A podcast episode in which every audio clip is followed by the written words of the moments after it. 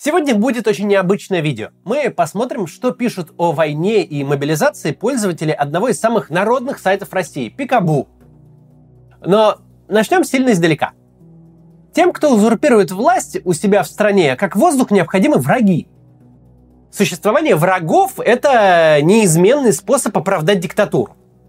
А победа над врагами, настоящими или выдуманными, заменяют достижения в любых других сферах социальной, экономической, культурной и так далее. Неважно, что свою собственную страну газифицировать толком не можем. Главное, что супостатов оставили без тепла. Назначение врагов и взаимодействие с ними – дело очень ответственное. С пресловутым коллективным Западом драться можно постоянно, но только понарошку. Ведь там, на этом Западе, учатся дети, элиты, там своих хозяев дожидаются особняки, виллы и винные погреба. Важно не перегнуть палку. Потому что если Запад в самом деле придет на драку, это никому не понравится. В какой-то момент путинской власти казалось, что Украина – это тот противник, которого можно победить по-настоящему, а не понарошку. Казалось, что весовые категории несопоставимы. В горячей войне мы Украину победим за два дня. Чего ее побеждать-то, господи, ну Украина. Однако киевский концерт Олега Газманова, насчет которого весело шутили телепропагандисты, не случился ни на первый, ни на второй, ни на 302 день войны. Когда внешний враг, которого ты сам же себе создал, оказывается тебе не по зубам, приходится переключиться на врагов внутренних. Уже не первый месяц российская пропаганда и высшее чиновничество упражняются в разделении граждан России на своих и чужих. Владимир Соловьев, Вячеслав Володин, Дмитрий Медведев – это люди, которые не живут жизнью россиян. Они даже отдаленно не представляют себе, как выглядят заботы и повседневность российских граждан.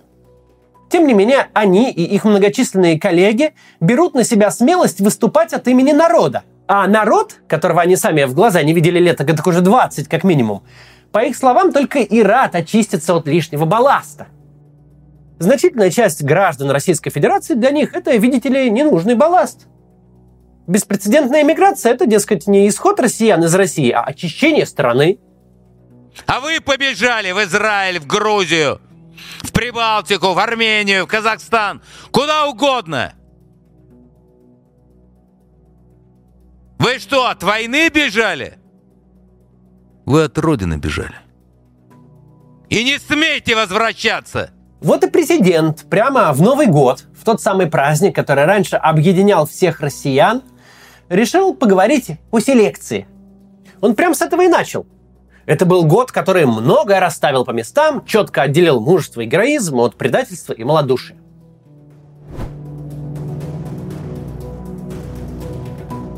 Все это мы проходили не раз. Сначала наша страна очищается от балласта, а потом мы хватаемся за голову. Как так вышло, что наш соотечественник Игорь Сикорский строит вертолеты в США?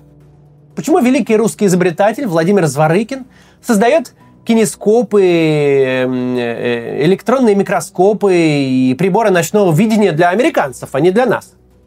Даже любимый философ Путина Иван Ильин и тот свои труды писал за рубежом.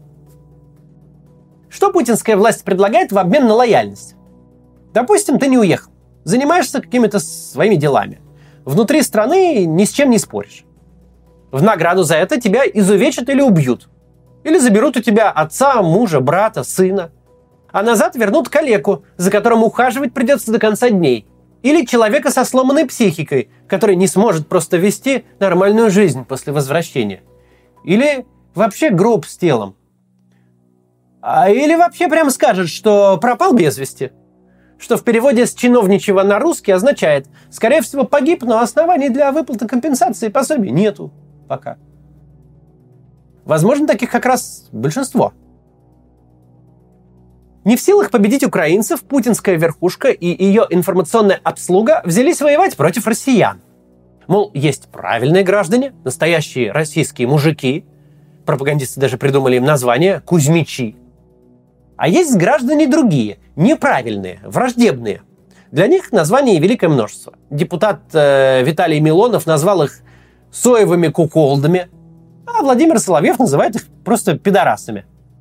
Даже законодательный запрет на нецензурщину в федеральном радиоэфире тут не действует. Дмитрий Медведев, упрощаясь в красноречии, пишет, что кости трусливых предателей сгниют на чужбине.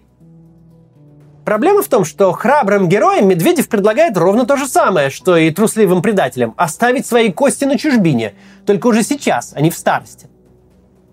Играя со словами «очищение» и «освобождение», действующая власть очищает Российскую Федерацию от любых трудоспособных граждан мужского пола.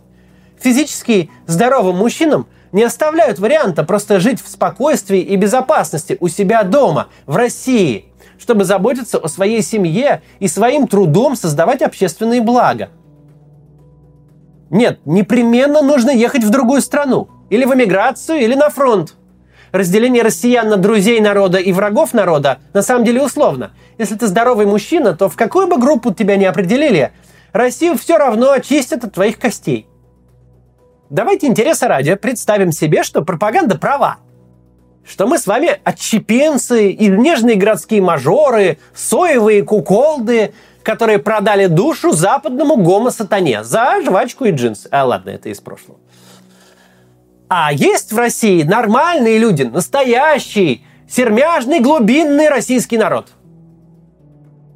От имени такого правильного народа любят выступать обитатели золоченых дворцов – российский народ всегда сможет отличить истинных патриотов от подонков и предателей и просто выплюнет их, как случайно залетевшую в рот мушку, выплюнет на панель. Убежден, такое естественное и необходимое самоочищение общества только укрепит нашу страну.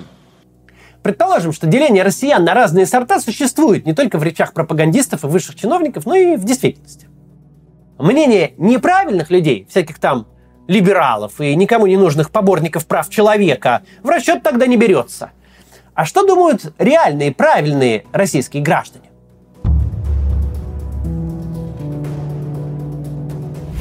Один из самых популярных сайтов в Рунете называется Пикабу. Изначально портал был сугубо развлекательным, да и сейчас половина содержания сайта составляет развлекательный контент. Однако с годами Пикабу стал одной из важнейших платформ для самовыражения тех наших соотечественников, которых обычно называют словами «простые люди». Например, народные умельцы из глухих провинций, деревенские кулибины и просто мастеровитые люди очень любят показывать на Пикабу результаты своего труда. Рабочие горячих цехов и работницы отдаленных станций скорой помощи пишут о премудростях своих профессий. На Пикабу очень ценятся необычные посты про обычную жизнь. Часто именно на этом сайте простые люди рассказывают о своей борьбе против непростых болезней. Интересно, что чем дальше развивался экономический кризис после всех событий 2014 года, тем больше на Пикабу появлялось постов на остро-социальные темы. Иной раз зайдешь на сайт, позиционирующий себя как развлекательный, а впечатление остается, будто посмотрел фильм Юрия Быкова «Майор» или там «Дурак». Повторю, посты на Пикабу пишут не оппозиционеры какие-нибудь, а тот самый глубинный народ, на который любит ссылаться Владимир Путин. Кстати говоря, бывает даже так, что если в отдельно взятом российском городе задавлена вся независимая журналистика, то к нужному общественному резонансу приводит именно пост на Пикабу. Недаром у пикабушников даже появился свой мем «Сила Пикабу». Меня сообщество Пикабу почему-то просто на дух не переносит и терпеть не может – все популярные посты про Максима Каца на Пикабу исключительно издевательского характера. Слова доброго вы про меня там не найдете. Для чистоты эксперимента, который я хочу провести, это даже хорошо. Нет смысла идти смотреть мнение на сайте, на котором ко мне относятся хорошо все. Понятное дело, что там со мной будут в основном все согласны. Интереснее посмотреть мнение там, где меня не любят. Сейчас зайдем с вами на Пикабу и посмотрим самые рейтинговые посты по тегу мобилизация. Я буду смотреть посты просто по тегу, без разбора, вот прям так, как они выдаются мне в поиске. Так, захожу на Пикабу. Пикабу. Открываю поиск. Тег ввожу мобилизация. Мобилизация. Рейтинг ставлю ну, от 10 тысяч, самый высокий.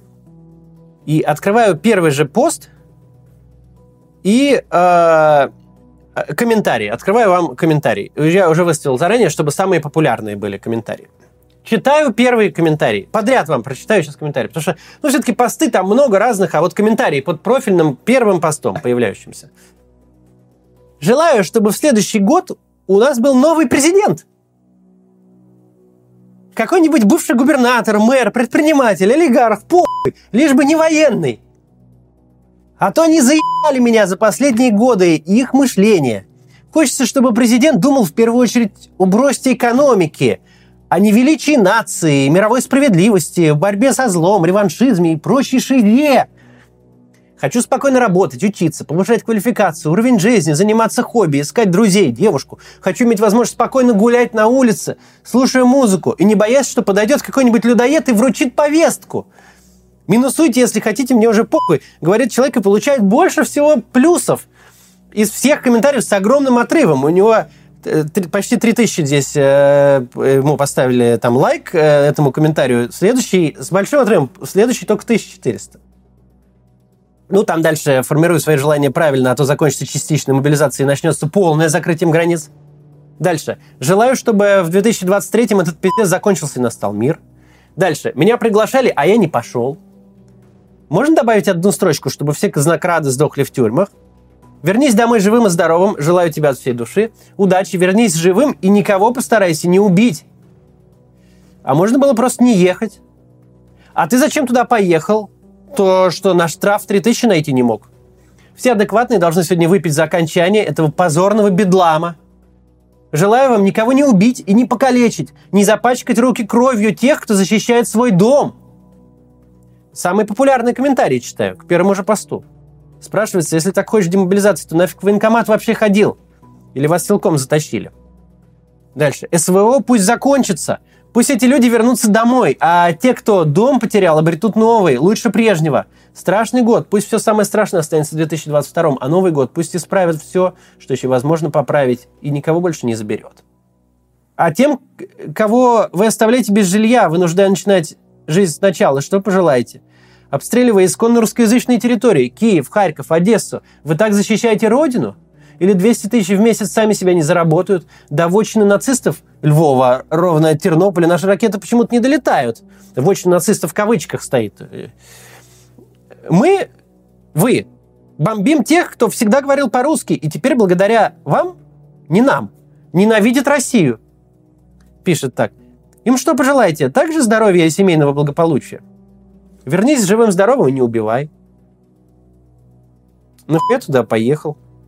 Вот все, вот подряд прочитал. 20 комментариев. Подряд прямо прочитал. Это пост, вот первый появляющийся с очень большим количеством э, местных лайков. Э, на ближайший год всего одно пожелание, чтобы мобилизация закончилась, а я вернулся домой живым и здоровым, человек написал. И вот такие комментарии.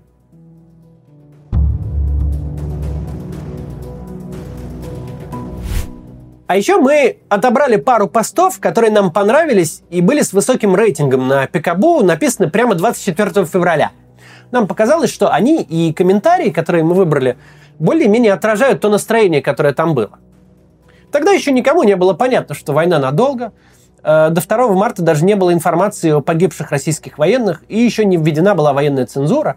Э, так что давайте почитаем. 24 февраля пост. Помните то ощущение, когда случаются теракты или другие ужасающие события, о которых знают все, и ты, сидя в любом общественном месте, в любом транспорте, где угодно, всюду чувствуешь, как люди мыслят о том же, о чем и ты. Вот и сейчас я еду в метро, смотрю по сторонам и вижу в глазах людей, смотрящих в телефоны, одну и ту же эмоцию. Одни и те же мысли, что и мои. Боже, неужели все это происходит наяву? Комментарии. Я в командировке сейчас на севере. Застал там начало пиздеца. Весь день с утра тоже хожу и думаю, что это просто не может быть. Это нереально все. Мозг отказывается просто верить в происходящее.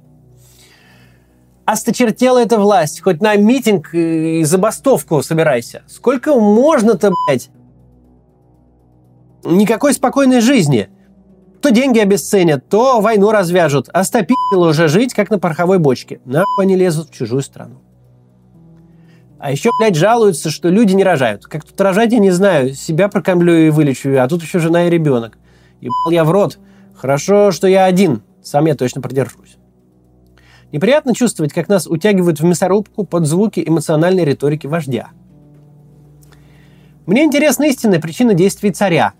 Ему ведь срать на ЛНР, ДНР, свой народ, украинский народ, на Запад. Бабла у него море, власть есть, элита его боится. Просидеть у него за престолом удастся э, до конца жизни. Следующий комментарий. Нахуй лезть в чужую страну? Что мы там забыли? Следующий пост. 24 февраля тоже написан. Всем привет, меня зовут Данил, я киевлянин. Пишу, чтобы выговориться. Все мы знаем, что сейчас началось между нашими странами, Россией и Украиной.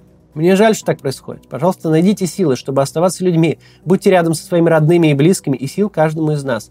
От себя скажу, что мне 25 лет. Я был пограничником на границе с Польшей, и меня сегодня мобилизовали. Комментарии. Я против войны. За мир. Ставрополь. Сил вам. Нет войне. Возвращайся живой. Дай бог прекратится этот кошмар, и все пойдут по домам. Нам не нужна война, Иркутск. Звонили родственники оттуда. Думал, проклинать будут, они и плачут. Плачу и я. Красноярск против войны, агрессии. Привет, Даниил, я русский. Живу в России, в боевых действиях не участвую, войну не поддерживаю. На провокации не поддаюсь, сбережений в валюте не имею, а потому в войне не заинтересован, как и большинство нормальных людей в моей стране. Привет, я Дарья из Краснодара. И мне очень страшно. Сегодня у нас отменили все авиарейсы. Мой сын в этом году должен идти в армию. И у меня внутри все сжимается от страха за него. Я не хочу, чтобы он кого-то убивал или был убитым. Вот хотите верьте, хотите нет, но нам, русским, эта война нахер не уперлась. От нее мы получаем только минусы и убытки, плюс наших и ваших еще неизвестно сколько поляжет. Пусть лучше говорящие головы в телепередачах зомбоящика между собой на словах срутся, а от простого народа отстанут. А те, кто пишут всякие гадости в интернете, сами воевать и подыхать не пойдут. Они так и останутся на диванах и за компами. Поэтому на них внимания не обращай и не суди нас по ним. Вот два примера. Один совсем недавний, только что написанный пост и теперешние комментарии к нему – а второй – это пост 20, посты 24 февраля и комментарии к ним.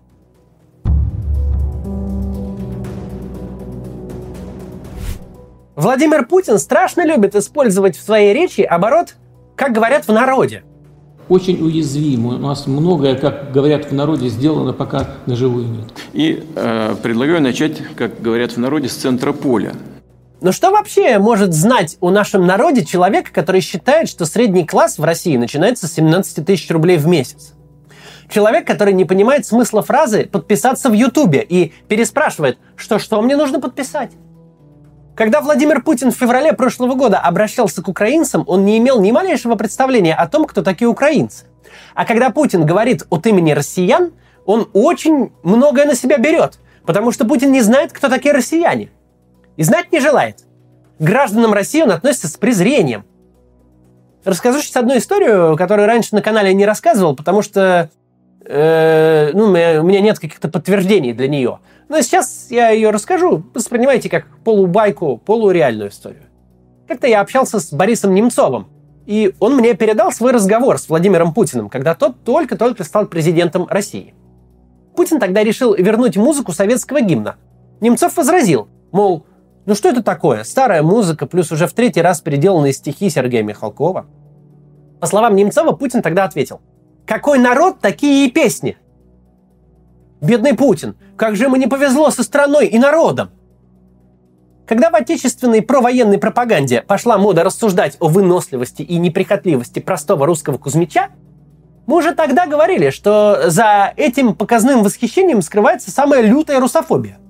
Посмотрите, пожалуйста, этот ролик, если еще не смотрели. Это же просто ужас. Да, пропаганда надрывисто восхваляет российских мужчин, которых Путин отправил на войну. Но восхваляет в таких выражениях, как будто речь идет не о гражданах России, а о крепостных крестьянах каких-нибудь. Хороший русский Кузьмич, выносливый как лошадь. Пошлешь его в окоп без горячей пищи и теплой формы, а ему все нипочем. Более того, говорит пропаганда, в мирной жизни от русского Кузьмича все равно толку никакого. Только на войне он и может по-настоящему реализовать свои эти качества. Это не личное мнение отдельных пропагандистов, которые, сидя в теплой студии, зазывают россиян идти на смерть, потому что жить им, дескать, все равно незачем. Нет высшей доблести и счастья для мужчины, чем жизнь отдать за родину. за товарищей своих. Эта установка идет от самого Путина. Помните, лучше россиянину погибнуть на фронте, а то все равно ж или на дороге убьется, или от водки помрет, или просто проживет жизнь впустую. Жизнь ведь штука весьма переоцененная. Закрыв все независимые СМИ и введя уголовную ответственность за неправильное мнение, путинская система создает иллюзию общественного консенсуса. Дескать, российские граждане – это не талантливые, образованные и работящие люди, а это такие раки, которые любят, чтобы их варили живыми. Там настолько четкое понимание, за что они воюют, почему они воюют. И, конечно, это такой реально подъем духа. Легко попасть на удочку пропаганды, когда под профессиональных пропагандистов власть зачищает все информационное поле. Легко позволить навязать себе самоощущение изгоя. Как будто ты – человек, который хочет созидать, а не разрушать. Который намерен счастливо жить и никого не убивать. Который полжизни учился и всю жизнь накапливал опыт. Как будто ты – всего лишь отрыжка общества, которую Владимир Соловьев окрестил двумя процентами дерьма – Дьявольская политтехнология, построенная на цензуре, репрессиях и такой культуре отмены, что даже в страшном сне не снилось никакому Голливуду. Эта политтехнология заставляет десятки и десятки миллионов нормальных людей чувствовать себя двумя процентами. Самое интересное, что в последнее время даже не осталось способов как-то сделать так, чтобы пропаганда записала тебя в правильные россияне. Даже если ты пошел на фронт и погиб – то есть сделал ровно то, что требует от тебя официоз, даже так ты окажешься виноватым. Выйдет на брифинг генерал и натренированным командным голосом объявит для подконтрольных СМИ. Ты тупой болван. Кузьмич неотесанный. Сам виноват. Сам нарушил технику безопасности. Сам на себя навел украинскую ракету, включив телефон в неположенном месте. А кто скажет, что это ахинея, и Министерство обороны лишь снимает с себя ответственность, тот дискредитирует вооруженные силы. А уж кто скажет, что вообще никого не надо было туда отправлять? Не надо было нападать на соседнюю страну? Не нужно было устраивать эту войну? Да к того вообще сразу в тюрьму на 8 лет. Без разбора. В общем, живым путинской системе россиянин понравиться никак не может, а погибнув на фронте, россиянин становится очень удобен для того, чтобы свалить на него всю ответственность. Да, по словам пропагандистов, существует некое правильное большинство – от имени этого большинства вещает сам верховный главнокомандующий Путин ВВ. Только простой россиянин, если он не из путинской свиты, в это большинство все равно никогда не попадет. Даже если очень захочет. Десятки миллионов наших сограждан, которые как физическим, так и умственным трудом работают на благо и своих семей, и всей нашей страны, которые в свободное время режут по дереву, пишут программы и собирают всевозможные механизмы, играют на гитаре, рисуют и вышивают. Все эти люди благодаря интернету обрели возможность сами говорить от своего имени. Не какие-то выдуманные пропаганды Кузьмичи, а настоящие наши граждане пишут о своей жизни, о работе и увлечениях, о заботах, радостях и печалях. И даже тогда, когда затыкают рты, карают за мнение, намеренно лишают уверенности в себе – даже тогда многие наши сограждане, настоящие люди из народа, находят доступные им площадки, чтобы сказать то, что они думают. Спасибо большое всем тем, кто прорывает информационную блокаду. Это очень важно. Пока в России есть интернет, мы можем писать сами, читать других и общаться между собой, чтобы разрушать те искусственные барьеры, которыми власть разделяет граждан. Все сайты Рунета Роскомнадзор все равно не закроют. Зайдите, что ли, на Пикабу. До завтра.